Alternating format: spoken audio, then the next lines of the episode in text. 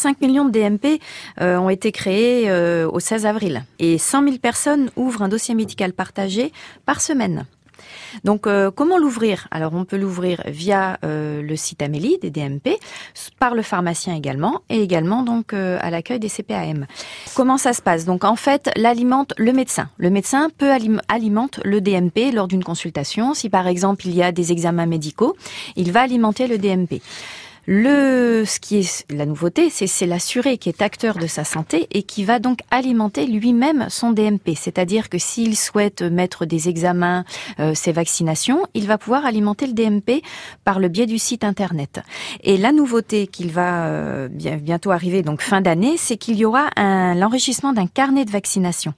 Donc euh, quelque chose de plus structuré sur le DMP. Et donc là, on pourra donc mettre à jour les vaccinations. L'application également DMP euh, évolue. Donc vous pouvez télécharger l'application sur euh, sur votre smartphone.